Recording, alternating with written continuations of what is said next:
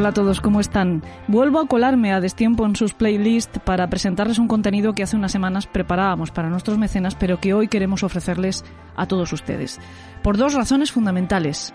Porque sirve como adelanto de parte de los contenidos que encontrarán mañana en el programa y porque el tema merece la máxima difusión y por lo tanto la máxima atención que puedan prestarle ustedes. Vamos a hablarles de un tema que hemos tratado en varias ocasiones en el programa, pero siempre referido a tiempos remotos, siempre a partir de testimonios que nos llegan a través de los archivos históricos que incluso hemos estudiado en la escuela como ejemplo de barbarie de nuestros antepasados. Las cazas de brujas, algo que creemos superado desde el siglo XVIII. Pero también pensábamos que estaban superadas las pandemias, ¿verdad? Las cazas de brujas, atroces y terroríficas están más vigentes que nunca y multiplicándose en África subsahariana. Los africanos son muy religiosos. La mayoría norte del continente son islámicos, mientras que desde el centro hacia el sur son eminentemente cristianos. Pero en cualquier caso, estas religiones monoteístas conviven sincréticamente a la perfección con las creencias más tradicionales en lo sobrenatural, basadas fundamentalmente en el animismo y en el chamanismo.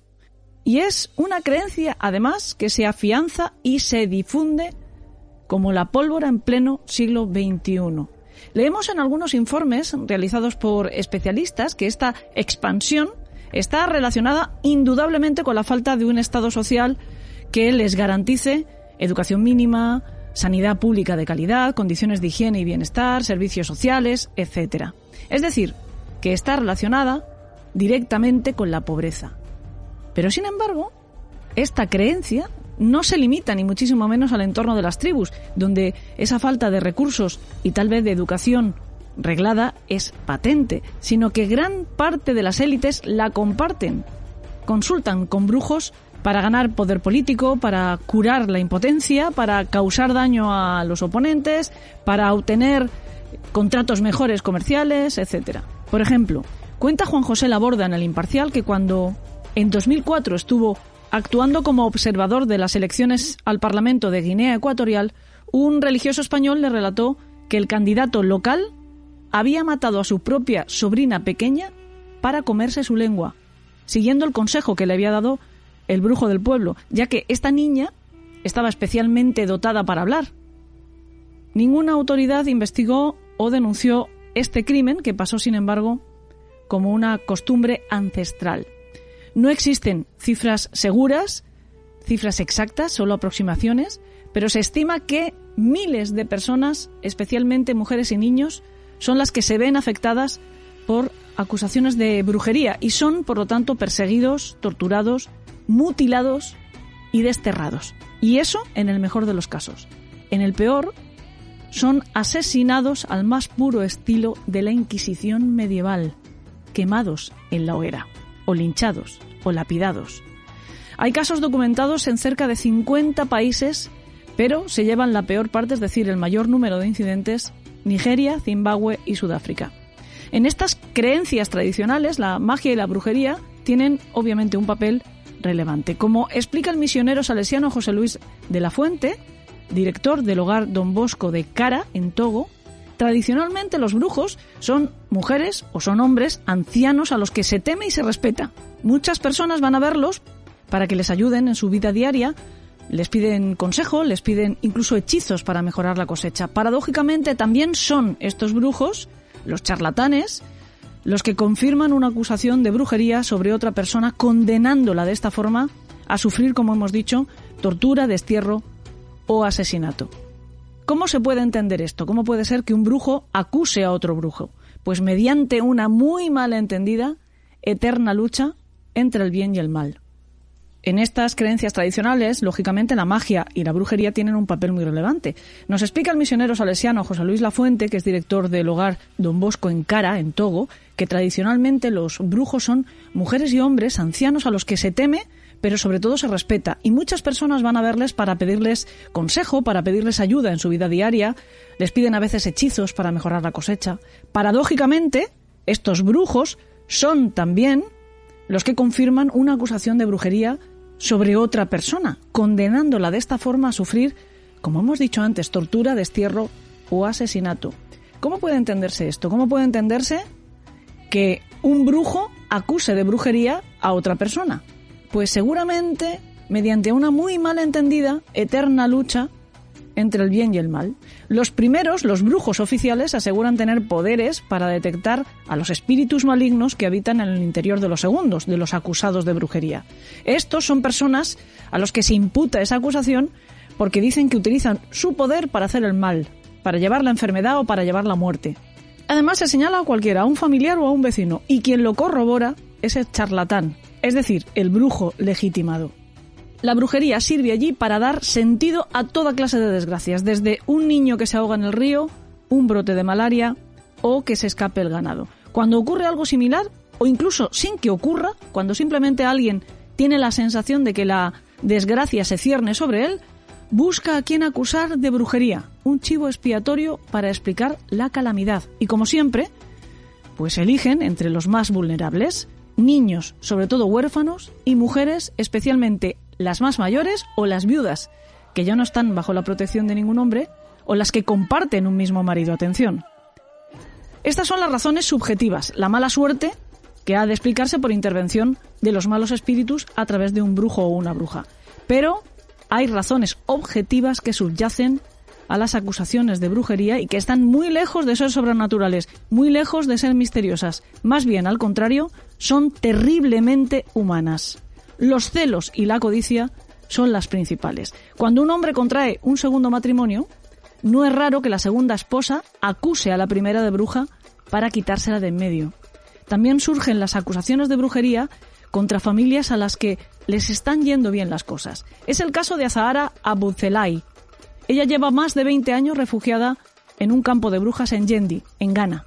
Antes de eso, ella trabajaba con su marido en la fabricación de aceite comestible, una empresa que iba tan bien que por muchos años les permitió pagar los estudios de sus cuatro hijos y contar con una casa en muy buenas condiciones. Pero un día, la muerte repentina de un sobrino cambió el curso de su vida para siempre.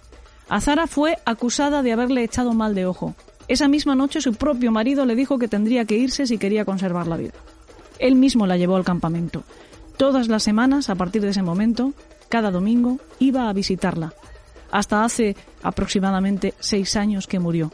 Sus hijos, sin embargo, apenas la visitan. También conocemos, gracias a la prensa internacional, la historia de Nombe Bemba. Ella tiene 70 años. Cuando se escribió sobre ella llevaba poco tiempo en Yendi, unos siete años. No había tenido hijos, ni siquiera había tenido marido, no se había casado nunca, pero era la hermana mayor y única mujer de ocho hermanos. Había ayudado, por lo tanto, a criar a decenas de sobrinos. Un día, un joven del pueblo murió. Su hermano la acusó de brujería. Cuatro horas más tarde, Nombe había sido juzgada y castigada a golpes por la comunidad. Tuvo que huir caminando 45 kilómetros sin descanso, arrastrando el cuerpo después de la paliza, y llegó de milagro. La realidad que había detrás de aquella acusación es que el padre de Nombe había muerto y, como es costumbre, toda la herencia pasa al hijo mayor, en este caso ella. Su hermano no iba a permitirlo. Hay otra causa para recibir la acusación de brujería y es la avaricia de los propios brujos oficiales, y no solo de ellos, también de algunos religiosos, porque consiguen un beneficio económico importante al encargarse, después de acusar, de poner cura a la situación a través de un exorcismo o de una serie de rituales por los que cobran, por supuesto. Cuando las víctimas son niños o son ancianos, lo que hay detrás es una manera vil y despiadada que las familias ponen en práctica para evitar hacerse cargo de su manutención.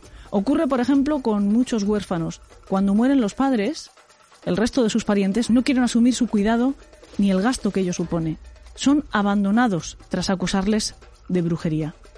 Después de la acusación, el pueblo acude al brujo, al oficial, al witch doctor que llaman los especialistas, y él somete al acusado a una prueba. Algunas recuerdan de nuevo a la Inquisición. Por ejemplo, el acusado ha de beber algún brebaje preparado por el witch doctor que contiene veneno. Si el acusado sobrevive, es que es inocente. Otro de los rituales, frecuente en Ghana, consiste en degollar o hacer degollar por el acusado a un pollo y lanzarlo por encima de su cabeza. Si el animal cae muerto con las patas hacia arriba, el acusado es inocente, pero si simplemente se derrumba, es culpable y más vale que salga corriendo, más vale que huya de allí lo más rápido que pueda, porque será la única manera de librarse del castigo físico, del linchamiento o de ser incluso quemado vivo. En países como Ghana o como Burkina Faso, su mejor opción será refugiarse en lo que llaman campos de brujas. Estas personas, como decimos mujeres y niños en su inmensa mayoría, no tienen derecho a defenderse, pierden cualquier derecho. También a ver a su familia, que en muchos casos, al fin y al cabo, es quien les ha acusado. Para su comunidad, a partir de ese momento, es una persona muerta. Nos echaron de la comunidad sin razón alguna. Alegaron que éramos brujas, pero no sabíamos cuál era nuestro crimen. Cuando ocurre esto, cuando te acusan, no te dan la oportunidad de llevarte ninguna de tus posesiones. Llegas a tu nuevo destino con las manos vacías.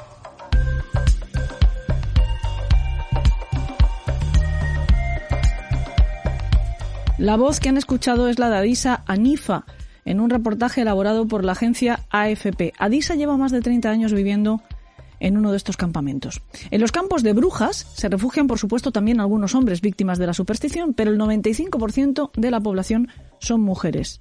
En datos de 2015 recogidos por la organización Action Aid, solo en Ghana se calculaba que había en estos campos 3.000 mujeres. Y muchas veces no van solas, sino que van acompañadas de alguno de sus hijos pequeños o directamente cuando fueron desterradas estaban embarazadas y sus hijos han nacido ya en los campos. Como gran parte de estas mujeres son ancianas cuando son expulsadas, las familias envían con ellas a alguna niña para que se haga cargo, generalmente nietas o bisnietas de entre 10 y 14 años. Estas chicas se encargan de cocinar, de recoger la leña, de limpiar, de recoger el agua. Son niñas que quedan también, entre comillas, contaminadas. En primer lugar, para acudir a sus campos, a cuidar a su pariente, han de abandonar la escuela. Pero además jamás podrán volver con sus familias porque de alguna manera, según estas creencias, el espíritu maldito de su pariente las ha contaminado, las ha contagiado. Por supuesto, en los campos el acceso a la justicia es completamente nulo. Tampoco las condiciones de vida son las más deseables. Carecen de luz, carecen de agua, para recoger agua tienen que recorrer varios kilómetros hasta un pozo, sus habitantes tienen que buscar su propia comida, la custodia de estos campos y por lo tanto también de las mujeres está a cargo del Tindala, un líder que es además el responsable de practicar supuestos exorcismos para limpiar el alma de todas esas brujas y por el que pasan, por supuesto, los alimentos, el dinero y otras donaciones internacionales que llegan para las mujeres. Hay que tener muy presente que estas víctimas de la superstición son, a su vez, muy supersticiosas y este Tindala ejerce un verdadero poder mágico sobre ellas. Algunas, las líderes, como la del campo de Yendi, han llegado a afirmar a los periodistas que si todas ellas están allí es porque efectivamente deben de ser brujas. Aunque mientras vivan bajo la custodia del Tindala, carecen de poderes porque el jefe, a través de sus rituales, se los han arrebatado. De esta forma no pueden volver a hacer daño a nadie mientras se mantengan en el campo. Hay que señalar que los exorcismos, los rituales del Tindala, cuestan dinero, que pagan las familias. También se habla de esclavismo, sobre todo en el caso de los niños. Tienen que hacer trabajos para el Tindala. Teóricamente, estas mujeres están allí, pero son libres. Pueden recibir las visitas de sus parientes, si es que quieren ir a verlas, y también se pueden marchar cuando quieran. Pero la práctica, por supuesto, no es tan sencillo. Mercy Gigiré, fue expulsada de su aldea por ser bruja. Después de unos cuantos años y asumiendo el riesgo de volver, su esposo fue a sacarla del campo, pero tuvo que pagar 70 libras al Tindala y comprar algunos animales para hacer un nuevo ritual. Y después de todo eso, sigue sin ser fácil. Estas mujeres están estigmatizadas de por vida en el caso de que en sus comunidades vuelvan a aceptarlas, saben que al mínimo problema volverán a ser acusadas de bruja y tal vez en esta ocasión no tengan la suerte de huir a tiempo. Alrededor del 40% de las mujeres que abandonaron los campos regresan al cabo de un año, como máximo, según los datos de Action Aid. La existencia de estos campos de brujas, que existen desde hace más de 100 años, se considera una violación aberrante de los derechos humanos. Tanto es así que en Ghana ha habido ya varios intentos por parte del gobierno de cerrarlos, el último en diciembre de 2014. Clausuraron el campamento de Bonyasi, el más pequeño del país, 55 mujeres fueron repatriadas a sus hogares de origen. Llevaban más de una década fuera de la comunidad. Sus edades estaban comprendidas entre los 45 y los 90 años. A los dos días, la ONG Anti-Witchcraft Campaign Coalition Ghana tuvo que activar un plan de contingencia para recibir al 80% de ellas que se vieron de nuevo forzadas a huir de sus hogares por terror a sus vecinos. Incluso ahora, las organizaciones que nos asisten para reubicarnos tienen que pedir permiso a nuestros antiguos vecinos para permitirnos volver a casa. En mi caso, mis hijos tienen que pedir permiso a la nueva comunidad a la que tengo intención de trasladarme.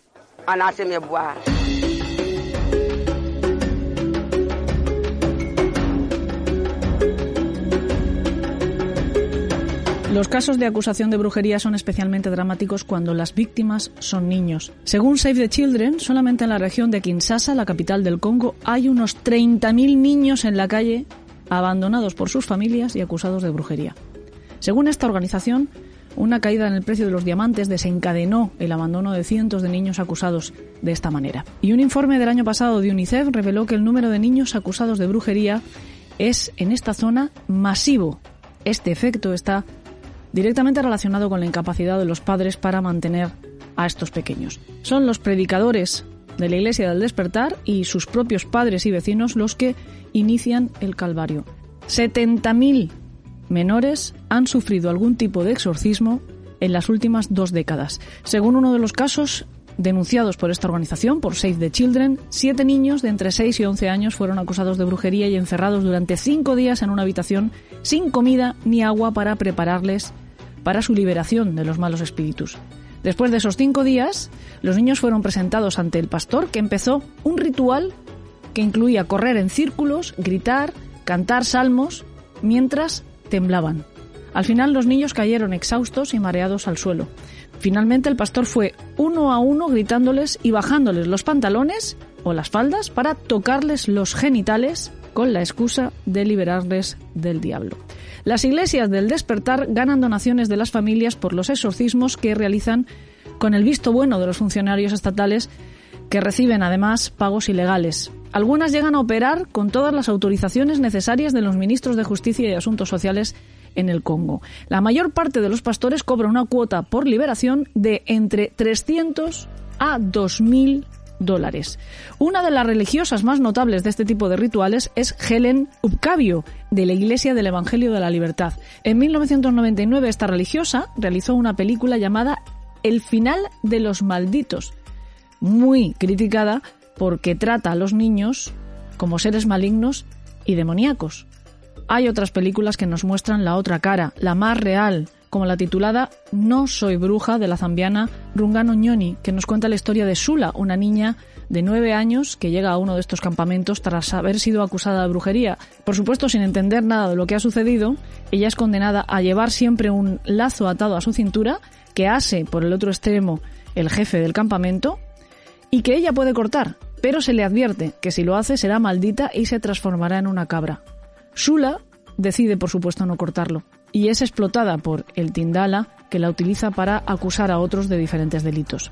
También tenemos el cortometraje documental firmado por Raúl de la Fuente y realizado por Misiones Salesianas con el título bastante parecido al anterior, se llama Yo no soy bruja, que nos cuenta la historia de varios de estos niños en Cara, en Togo, donde la orden, los salesianos, tiene un refugio que alberga a más de un centenar de estos pequeños acusados de brujería. Togo es un país muy pequeño, está situado entre Ghana y Benin. Con casi 7 millones de habitantes, la esperanza de vida se sitúa en los 56 años. Es un país paupérrimo, con una renta per cápita de 479 euros. Está en la cola del índice de desarrollo humano en el puesto 166 de 187 países. Teniendo en cuenta que todos los especialistas sitúan la pobreza como la principal causa para estas acusaciones de brujería que justifican el abandono de niños, podemos deducir la gravedad del problema allí. Togo, que vive de la agricultura de subsistencia, se está empobreciendo aún más y velozmente debido al cambio climático, a la deforestación y también al uso de abonos químicos que disminuyen las tierras de cultivo. Si aumenta la pobreza, aumentan las enfermedades. Si aumentan las enfermedades, aumenta la mortalidad por falta de servicios sanitarios básicos. Y esta situación acaba degenerando en la creencia de que un espíritu maléfico está provocando todas estas desgracias. Las acusaciones de brujería se repiten en todo el continente por distintos motivos, según las creencias de cada país o región. Sin embargo, se pueden agrupar tres principales categorías. Las relacionadas, como hemos dicho, con la pobreza y la enfermedad, que son la principal causa de este fenómeno.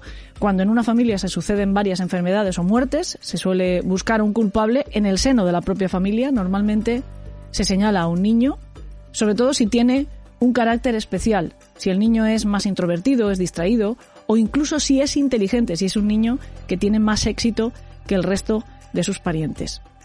También están las acusaciones que se relacionan con nacimientos anormales. En algunas culturas, los niños que nacen en un parto complicado, porque vienen del revés o porque tienen el cordón umbilical alrededor del cuello, o porque son hermanos gemelos, son considerados malditos o poseídos por algún demonio. En muchos casos son abandonados o incluso asesinados al nacer. También están los relacionados con las discapacidades o diferencias físicas. Depende, de nuevo, de la cultura. En ocasiones, los niños nacidos con alguna de estas discapacidades físicas o psíquicas son acusados de brujería y asesinados al nacer. Siempre los más vulnerables son los más susceptibles de recibir una acusación de brujería. Por ejemplo, los niños huérfanos que viven con otros familiares y suponen una carga añadida, como hemos dicho antes, los niños de padres viudos que se vuelven a casar, en este caso, el padrastro o la madrastra suelen ser los acusadores. O los niños que tienen comportamientos diferentes, los que son más inquietos, los que son más risueños, los que son más introvertidos o los que son más gamberros. Este problema no es exclusivo de Ghana, ni de Togo, ni del Congo. Está extendido por Nigeria, Kenia, Tanzania, Sudáfrica, Angola, República Centroafricana y más allá, en otros continentes. En Nepal, en el año 2012, una mujer, madre de dos hijos, fue quemada viva acusada de brujería. Casi 1.300 muertes en la India entre 2001 y 2008 fueron relacionadas con asesinatos de brujería. En Haití, en el año 2016, tres mujeres fueron linchadas hasta la muerte por el mismo motivo. Y en Inglaterra, aquí al lado.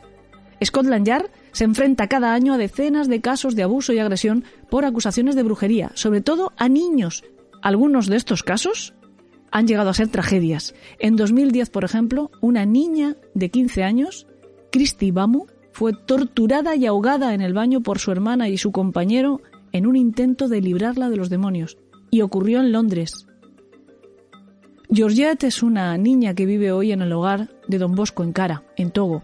Su madrastra la acusó de brujería. Para que demostrara que era inocente, le metió las manos en agua hirviendo.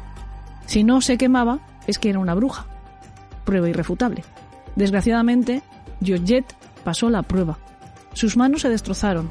Con ellas en el regazo deformadas y con varias amputaciones, cuenta a la cámara en el corto documental de Raúl de la Fuente su historia. Soy Georgette. Mi madre me abandonó cuando yo tenía cuatro años en casa de mi padre.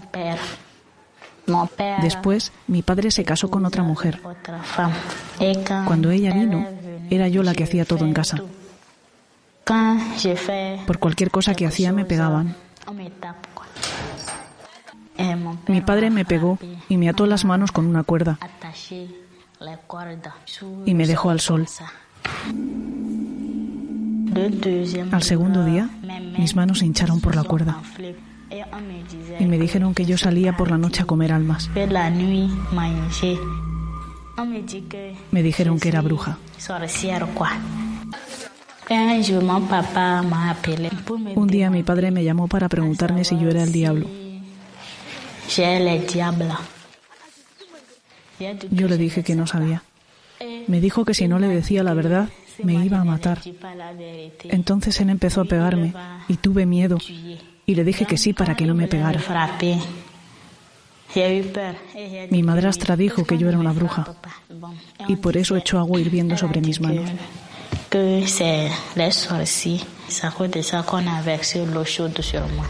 Al principio, cuando llegué, no me habituaba a las otras chicas, pero poco a poco lo voy consiguiendo y ahora me divierto mucho. Quiero ser embajadora de Togo en Alemania. Ese es mi sueño.